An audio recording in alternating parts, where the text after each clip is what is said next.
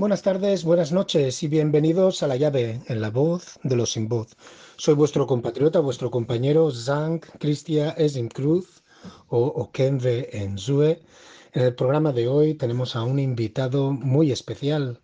Nos vendrá a hablar sobre las ediciones Esangui. Es muy importante, como sabéis, en La Llave llevamos haciendo este ciclo de lectura, escritores y escritoras guineoecuatorianas. Esto sería nuestro programa vigésimo cuarto, eh, donde entrevistamos a escritores, escritoras, autores, autoras y Hoy queríamos investigar un poquito más, ¿no? Siempre que hablamos con nuestros escritores y nuestras escritoras, les preguntamos sobre el proceso, ese proceso de publicación, ese proceso de imprimir, ese proceso de distribuir esos libros, esas novelas, esos cuentos infantiles. Eh, Ediciones Esangui nos apareció a través de una joven escritora, una pluma muy jovencita, eh, que hizo, ha hecho un libro para niños, no un cuento para niños. Nos pareció oportuno, eh, a través de ese descubrimiento para nosotros, de esa joven pluma, entrevistar al director de Ediciones Esangui. Su nombre es Eyi Engema pero le vamos a pedir que se presente él mismo. Buenas tardes, ¿cómo estamos? Eh, ¿Te importaría presentarte para nuestros oyentes de la llave? Buenas tardes. Muchas gracias por invitarme al programa y por darme esta ocasión de compartir un buen rato con vosotros. Llama, no sé muy bien cómo definirme. Así que voy a ir diciendo cosas sueltas. Ya se les encontrará sentido. Eh, soy de formación arquitecto técnico. Estoy casado. Tengo tres hijos. Y trabajo para una empresa del sector privado. Y de paso, cuando tengo tiempo, escribo. Generalmente escribo poesía, pero también eh, suelo escribir artículos de opinión. Me gusta opinar, reflexionar sobre lo que pasa en mi entorno e incluso sobre lo que pasa más allá de mi entorno entonces esas opiniones las suelo recoger en artículos. También hace unos meses me animé a empezar a escribir relatos cortos. Así que en este momento estoy ensayando los relatos cortos. En definitiva, Eyinyama es una persona eh, eh, cotidiana, sencilla, normal, que vive en bata, que va a su trabajo y está metido en la rutina, la rutina cotidiana. ¿Podrías contarnos un poquito la historia de Ediciones Esangui? Eh, ¿Qué te llevó a decidir crear esa editorial? Y me interesaría sobre todo entender un poquito el proceso, ¿no? El proceso de captar escritores, el proceso de em, editar los libros, marketear los libros en Guinea Ecuatorial, así como publicarlos y eh, también venderlos. O sea, ¿cómo surge Ediciones Esangui? Eh, ¿Cuál era el mercado? Eh, ¿Cuál es el, el interés por la lectura en Guinea Ecuatorial? ¿Y qué crees que aporta diferente o único estas ediciones Esangui? ¿Qué me llevó a decidir crear la editorial? Pues eh, fue una, una, serie de cosas, por así decirlo. Y, yo mismo llevo escribiendo más o menos desde el 97, 98, por ahí, escribiría mis primeros poemas. Y em, para el año 2020 yo ya tenía como tres libros escritos, pero no había conseguido publicar ninguno. Y no había conseguido publicar ninguno por varias razones. La primera es que aquí en Guinea no había ninguna editorial. Y la segunda es que la única forma que había para poder publicar y que estaba generalizada era la autoedición con alguna editorial extranjera. ¿Y qué sucedía? Sucedía que primero era, era una odisea. Tenías que eh, andar por internet o de boca en boca para conseguir contactar con alguna de estas editoriales.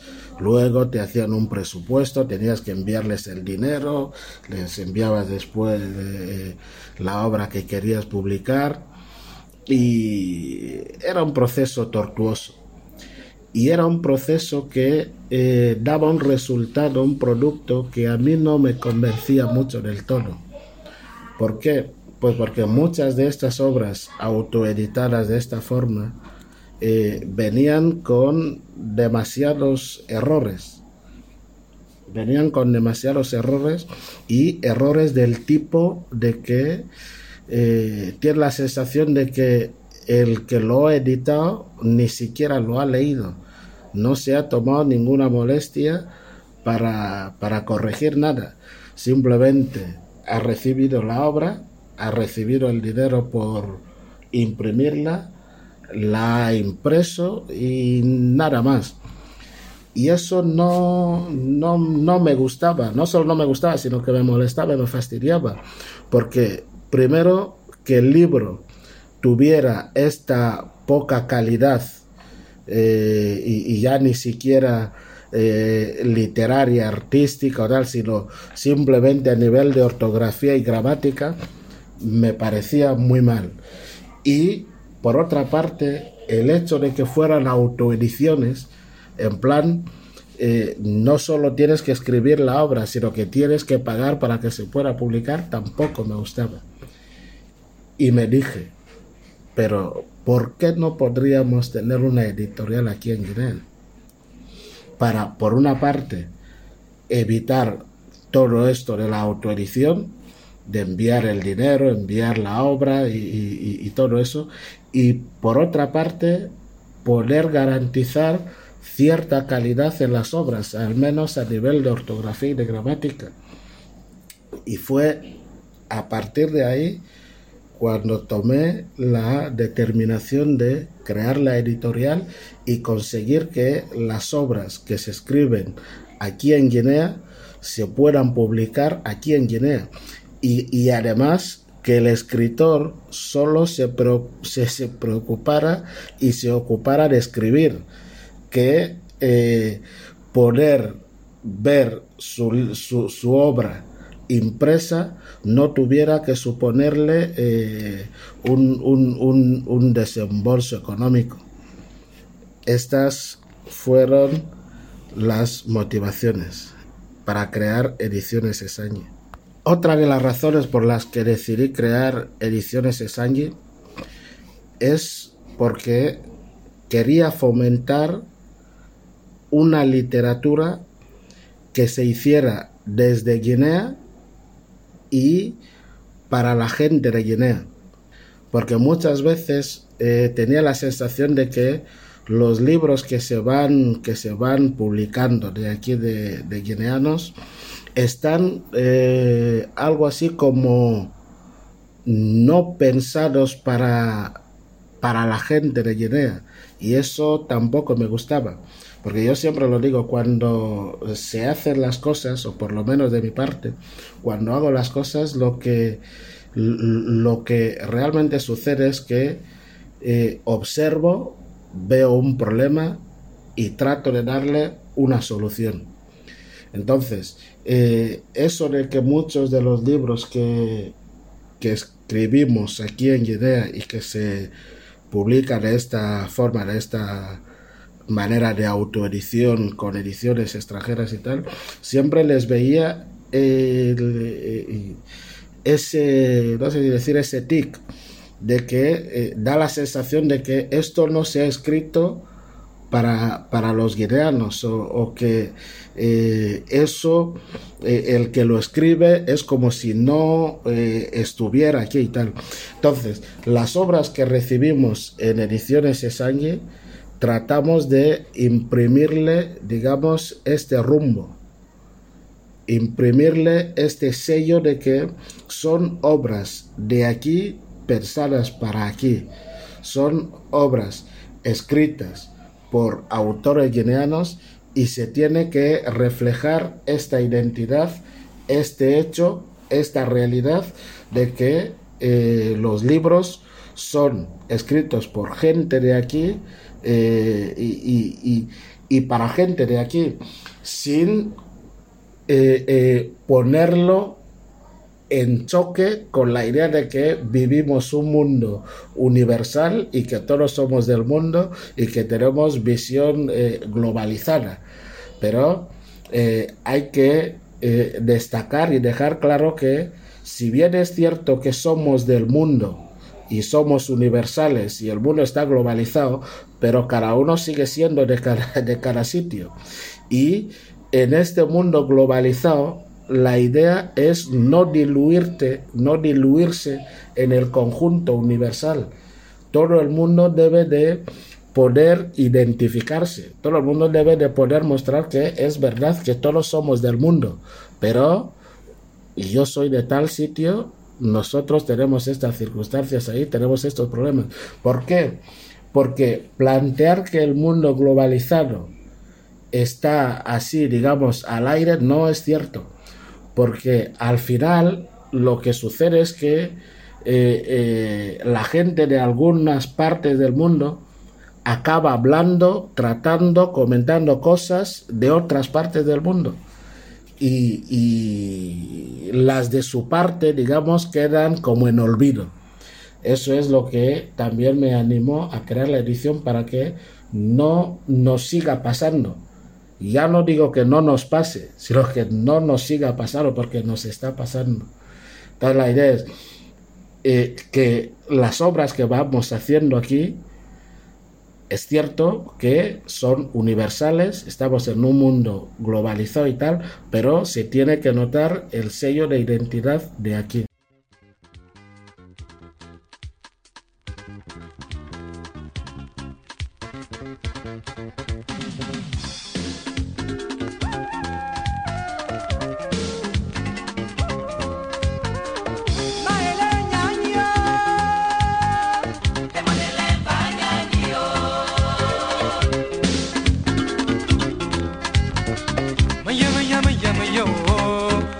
tango.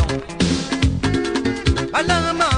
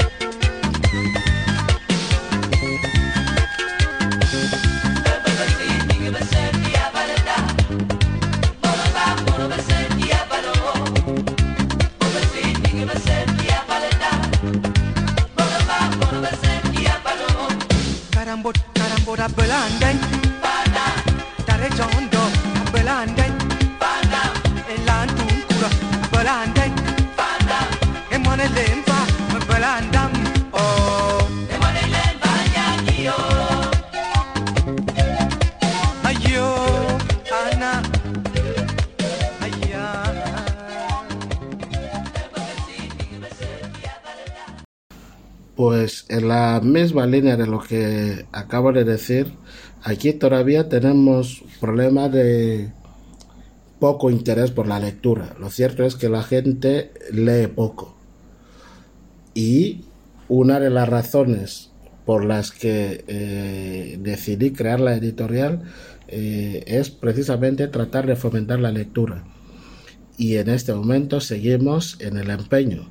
Estamos tratando de eh, promover la, literatura, haciendo presentaciones de libros, tratando de involucrar a, profesores de, institutos, tratando de, involucrar prácticamente a todo el mundo. Pero la realidad sigue siendo que la gente sigue leyendo bastante poco, muy poco en nuestra sociedad.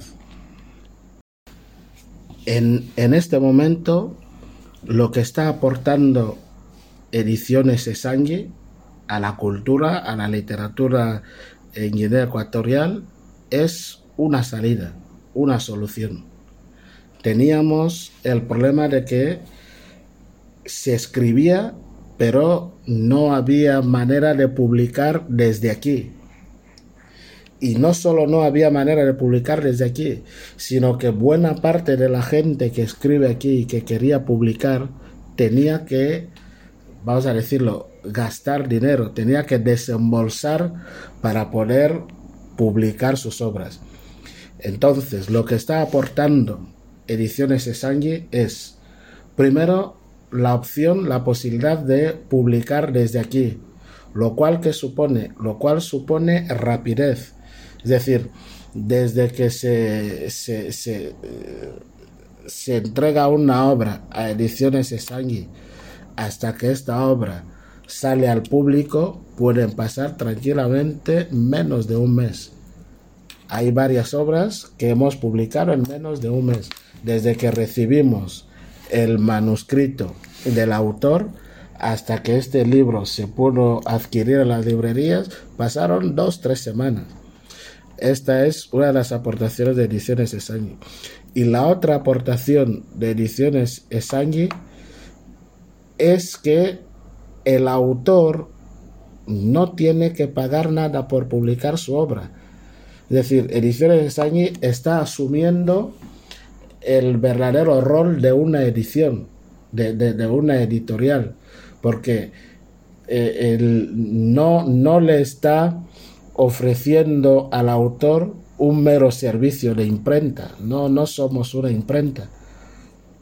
Le está ofreciendo al editor al, escritor este servicio de que se recibe su obra y se consiga que esta obra llegue al mercado sin que el, escritor tenga que pagar por ello.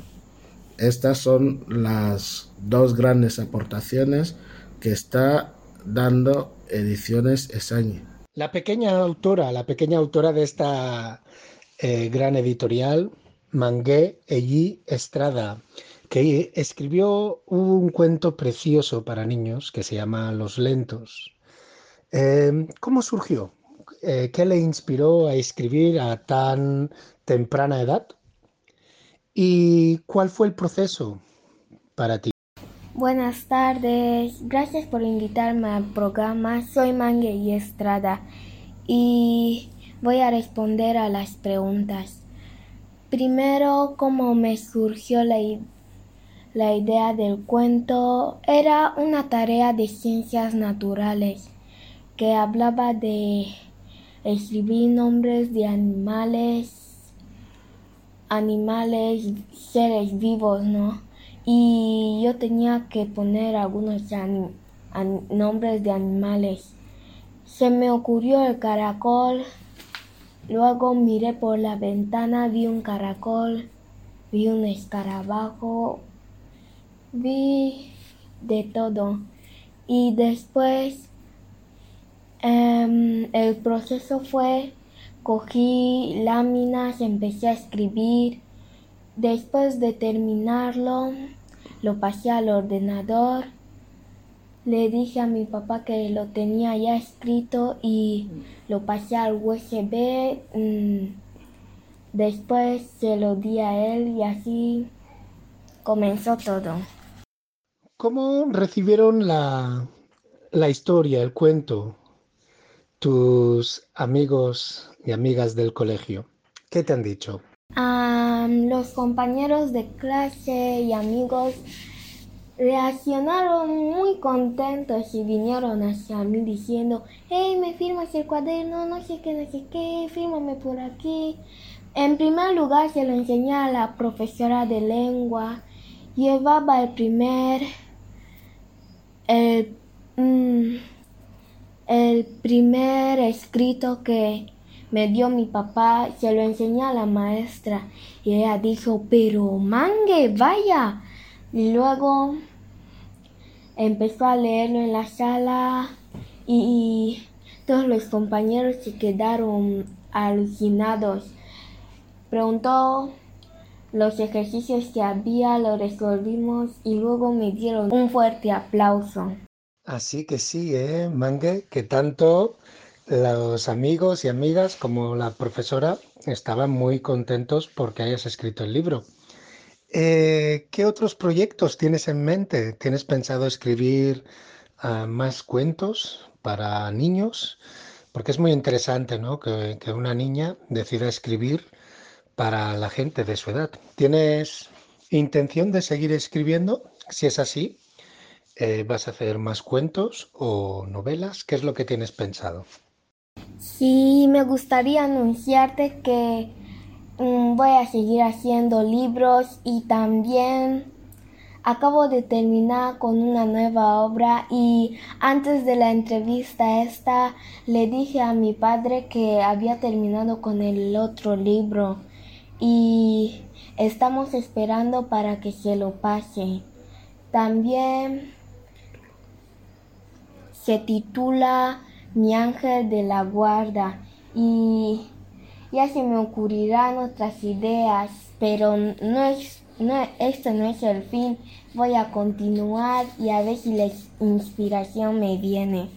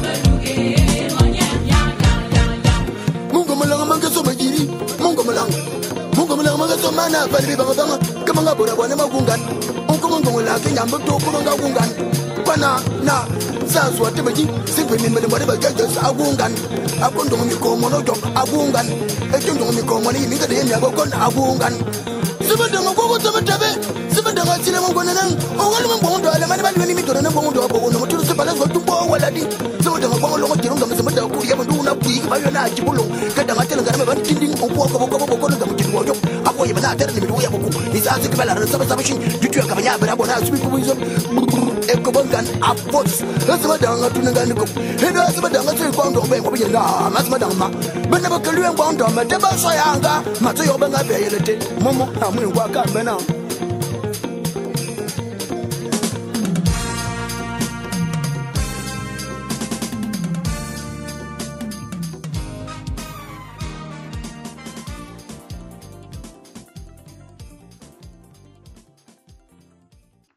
Muchísimas gracias. Bueno, has tocado dos cosas que creo que es muy importante, ¿no? Uno es el tema de la autoedición, eh, que muchos autores y escritoras y escritoras, eh, especialmente aquellas personas que son profesionales en esto de, la escritura, ven la autoedición como una forma, eh, una, una forma poco verídica de convertirse en escritor, ¿no? Entonces, por eso es importante la editorial por, el tema que tú dices, el tema de edición, el tema de corrección, el tema de adaptación. Eh, entonces, habrá mucha gente que, como tú, como has explicado al principio, que tenías varias obras y no veías la manera de publicarlas, que como tú tenga aspiraciones a ser escritor o escritora.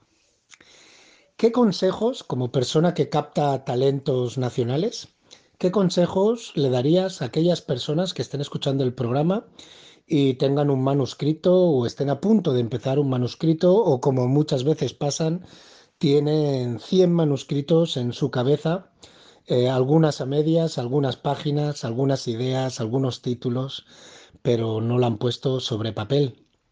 ¿Qué consejo le darías para escritores y escritoras que son primerizos en esto de escribir?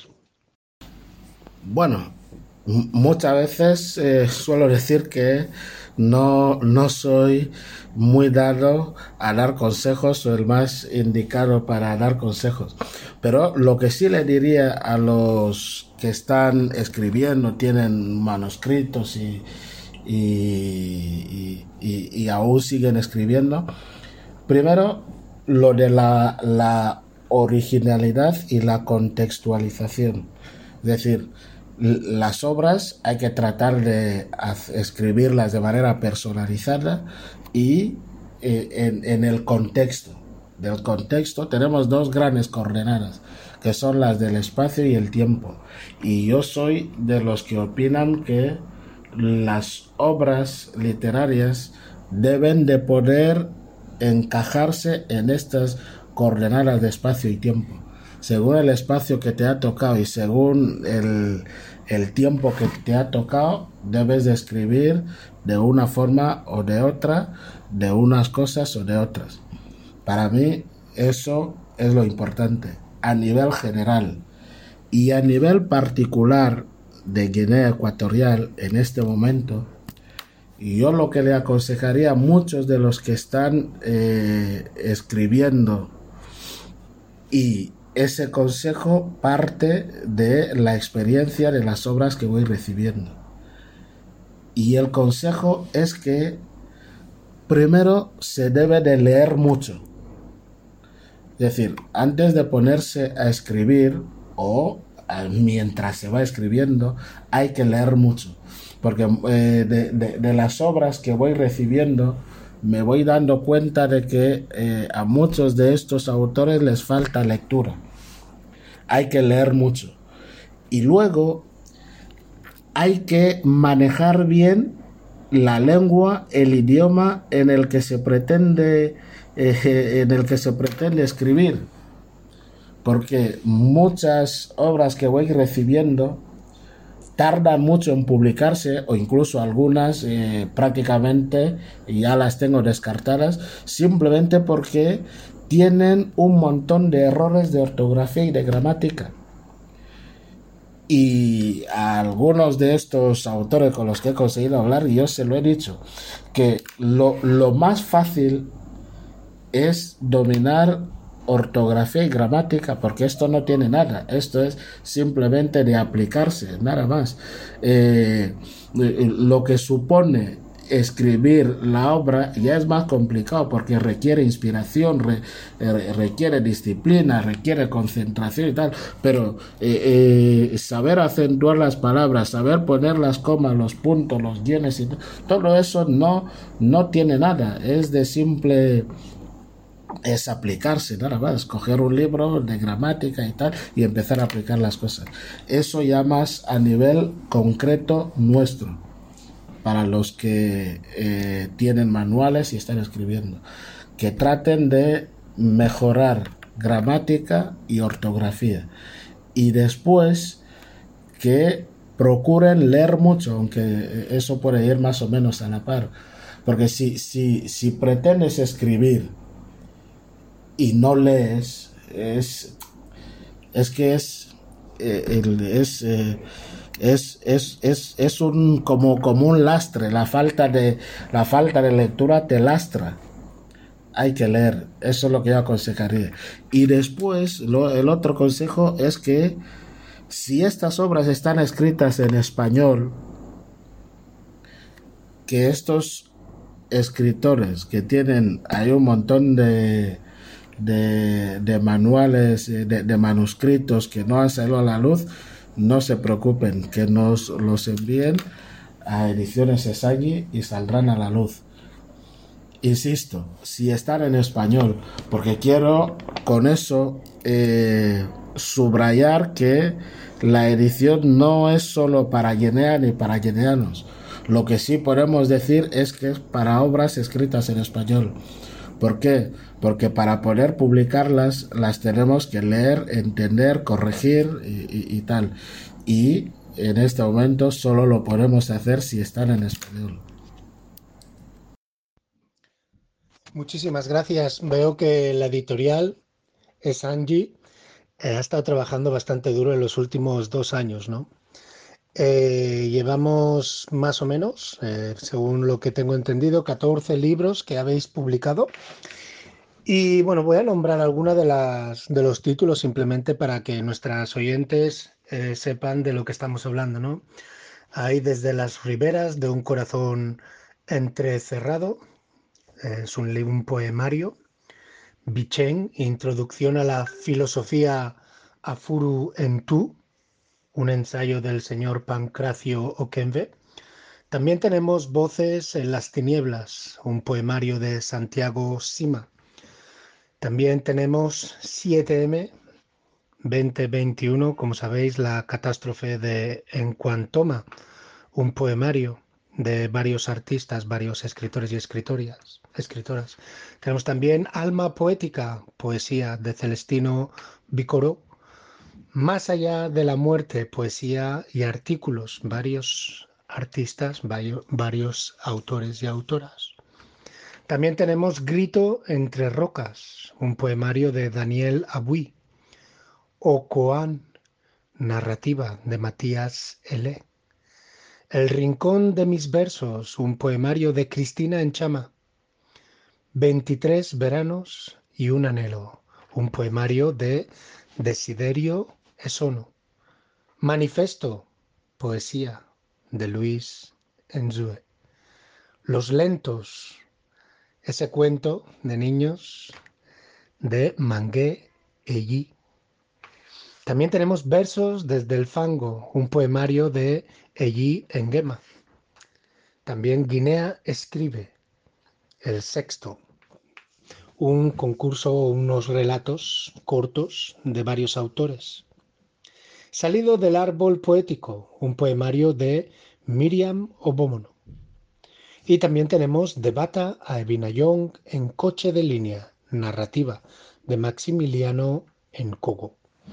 Como podéis ver, eh, la lista es bastante exhaustiva para una editorial tan joven, ¿no?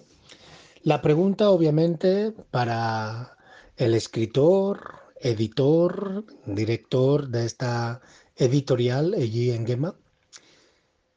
¿Qué nos depara el futuro? ¿Qué podemos esperar de la editorial Ediciones Esandi? Pues muchas gracias una vez más por invitarme al programa, por pasar este buen rato con vosotros, por difundir la noticia de que tenemos ediciones en marcha. Respecto del futuro, ¿qué podemos decir?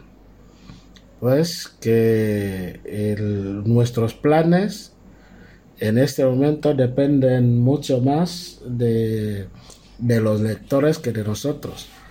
Seguimos teniendo intención de sacar una obra al mes. Es decir, tenemos intención de sacar este 2022 otros 12 libros, aunque en este momento, eh, este momento llevamos eh, dos, sí, estamos en abril, tenemos ya dos, lo cual significa que vamos dos libros atrasados, pero aún es posible. Y eh, con el tiempo, con el tiempo, esperamos mejorar sobre todo nuestro sistema de, de, encuadernación. Porque en este momento eh, aún hay margen de mejora en eso. Pero también eh, resaltamos que en, Ediciones Sangui es una solución pragmática. Nuestro objetivo es hacer los libros con lo que tenemos a mano.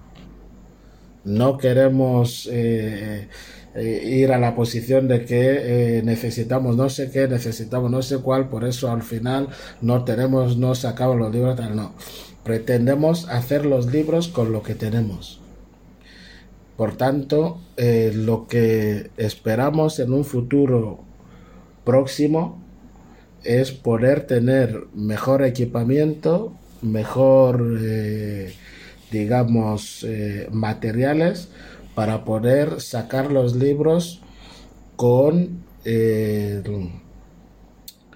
unos materiales, digamos, de una calidad algo mejor que los que utilizamos ahora. Esto es lo que esperamos en un futuro. Y también esperamos recibir y en consecuencia eh, eh, eh, producir libros de más calidad literaria misma. Porque a medida que vamos siendo más conocidos, nos van llegando más obras, bastantes más de las que podemos sacar. Porque en este momento debemos de tener en la cola más de 10 libros y eso nos permite poder elegir. Y al poder elegir eh, tenemos ocasión de sacar cosas de más calidad.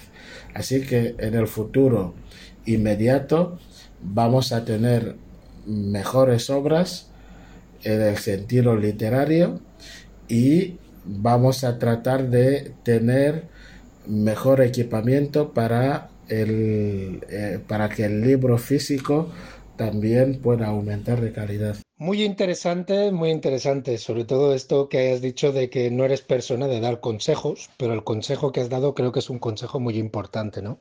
Y es este de que antes de escribir hay que leer, y hay que leer mucho, hay que leer mucho.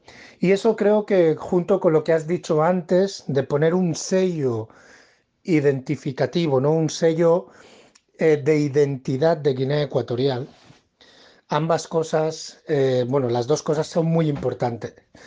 Eh, crear esa, esa escuela de literatura, ¿no? Donde, aunque no haya una hegemonía de la temática de la que se escribe, uno pueda sentirse identificado cuando está leyendo un libro de un paisano o una paisana, ¿no? Y eso, claro, me lleva a la siguiente pregunta, y sería para ti, ¿Quién son tus referentes literarios de Guinea Ecuatorial? ¿A quién te ha gustado leer? ¿Quién te ha inspirado cuando has leído sus libros, sus poemarios? Eh, ¿quién, ¿Quién son tus referentes en Guinea Ecuatorial? Mis referentes en la literatura de Guinea Ecuatorial son, digamos, los clásicos. tenemos por una parte a su obra Las tinieblas de tu memoria negra, me gustó, me impactó mucho. De eso, de, de hecho, creo que me, me, me, me asentó en mis convicciones. Porque el personaje de Amoso Motu de este libro, en buena medida me, me identifico bastante con él o, o hago mías muchas de sus, de sus propuestas o muchos de sus planteamientos. Otro que me gusta bastante eh, y que también ha, ha influido en, en mi manera de ver las cosas y mi manera de pensar es eh, Ávila Laurel, porque sus obras también eh, me, han, entrado. La resurrección de Judas me gustó bastante. Eh, Arde el monte de noche, Cuentos crudos, son obras que me encantan. También me encanta el estilo particular de Maximiliano Uncoeson, eh, eh, su obra Nambula y la reciente que acabamos de, publicar, El viaje a Ebirau en coche de línea, porque tiene este su planteamiento de hacer eh, las obras como eh, discontinuas y al mismo tiempo con prácticamente personajes anónimos, porque en sus obras normalmente los personajes no tienen nombres. Y eh, estas cosas me gustan. Aunque eh, a nivel de, de poesía, no te podría decir que eh, la poesía de ninguno de los autores guineanos me haya inspirado directamente. Eh, Boquesa, Balboa Boneque, tal, eh, no, no me ha influido directamente, no me ha influido directamente, no la he tomado directamente como referencia, pero de estos otros que, que te he mencionado, sí que eh, me influyen, digamos, a nivel, a nivel de formación de identidad, de eh, confirmación de visión de, de determinadas cosas y eh, también a la hora de escribir artículos de opinión. Porque en este sentido, por ejemplo, Ávila Laurel me sirve bastante de referencia. Porque cuando eh, escribo mis artículos de opinión, eh, sigo bastante, sigo bastante, digamos, el planteamiento, el esquema de los, de los suyos.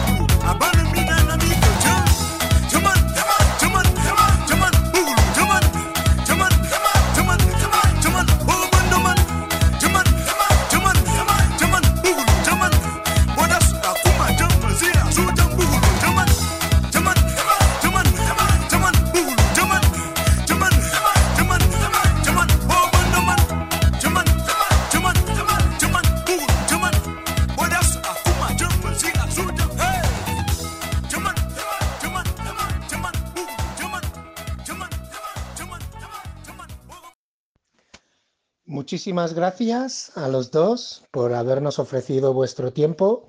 Ya sabéis que esta radio, La Llave, es vuestra, ra- vuestra radio, la radio La Voz de los Sin Voz, eh, siempre a vuestra disposición. Para despedirnos, siempre pedimos a nuestros invitados y invitadas qué mensaje tienen para la juventud guinea ecuatoriana en particular y para la juventud africana. Muchísimas gracias y nos escuchamos la semana que viene. Ya nos decís qué mensaje os gustaría dejar para la juventud, para los niños de Guinea Ecuatorial. El mensaje para la juventud de Guinea Ecuatorial, el mensaje para la juventud africana es el mismo. Y es muy sencillo. Tenemos que creer en nosotros mismos. Nuestros problemas los tenemos que resolver nosotros mismos. Es decir, debemos de tener bien claro que los muchos problemas que tenemos, la solución no nos va a salir de ningún, de, ningún otro sitio del mundo. No va a venir nadie de ningún sitio para resolvernos nuestros problemas. Alguien de otras partes del mundo nos puede echar una mano y solo nos la va a echar si nosotros mismos ya hemos asumido que los problemas son nuestros y que debemos de resolverlos nosotros. Solo en este caso otros nos pueden echar una mano o la mano que nos pueden echar otros nos puede ayudar.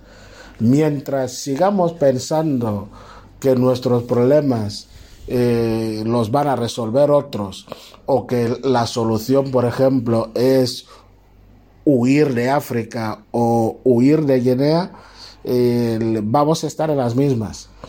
Tenemos que ser conscientes de que aquí en Guinea, aquí en África en general, las cosas no están bien, no están como deberían estar, están muy mejorables. Y a nosotros, los guineanos, los africanos de ahora, nos toca resolverlo.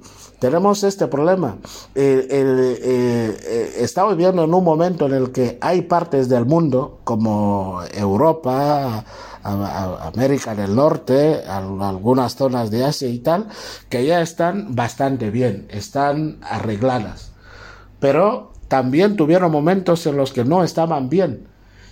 Y resulta que a nosotros nos ha correspondido la época de nuestro sitio en la que no están, no están bien, que hay que arreglar. Y esto lo tenemos que asumir. La solución no es eh, tratar de huir de nuestros sitios, e ir a los sitios de los otros que sí que ya están bien. No, nuestros sitios no están bien, sí, pero eh, los tenemos que eh, eh, arreglar nosotros. La suerte que tenemos es que tenemos la referencia de los sitios que sí, que ya están bien. Sabemos lo que han hecho. Sabemos que no estaban tan bien y ahora, está, hasta ahora están mejor. ¿Qué han hecho? Entonces, estas referencias nos pueden servir. Pero lo, lo, lo, lo que tenemos, eh, lo que debemos tener claro, el mensaje claro es que los problemas que tenemos son problemas solucionables y que son problemas que debemos de solucionar nosotros. Y los, y los solucionamos nosotros aquí en, en, en África, aquí en, en, Guinea. No, no, no hay otra opción, no se pueden solucionar de otra forma. Ni los podemos solucionar desde otro sitio, ni gente de otro sitio nos los pueden venir a solucionar. No hay esta opción. La única opción es que nosotros mismos seamos conscientes de los problemas que tenemos y que tomemos la determinación de resolverlos, de mejorar nuestro entorno. Nada más. Una vez más, muchas gracias. Me siento muy, muy halagado de que eh, te hayas dignado a hacerme esta entrevista. Muchas gracias y buenas tardes. Muchas gracias por la entrevista.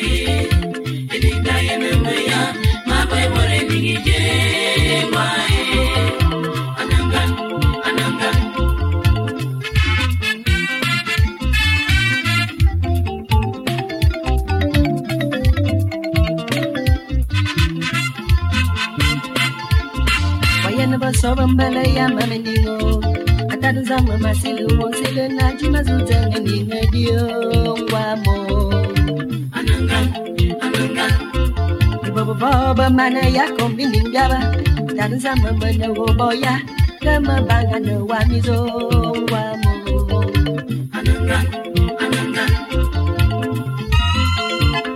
Maxine Gamobian, il m'a foi pour travailler avec Nemro e avoir le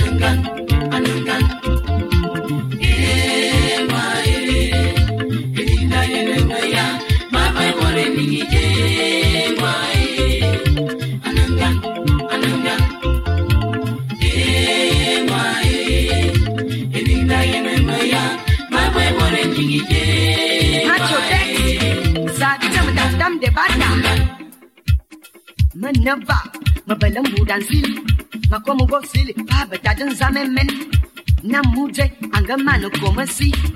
En mente fue, a ver la mano cham. Ah, abrimos boda cum.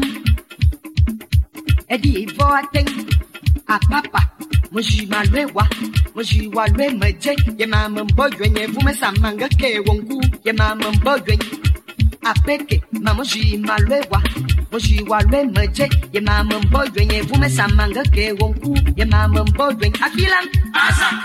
Ozamo fue, ozamo fue gambwe gambwe. Mekele melabantwa otwanwana onga shwi mebili gakidebiye bungo mboke chini obowa nyimbema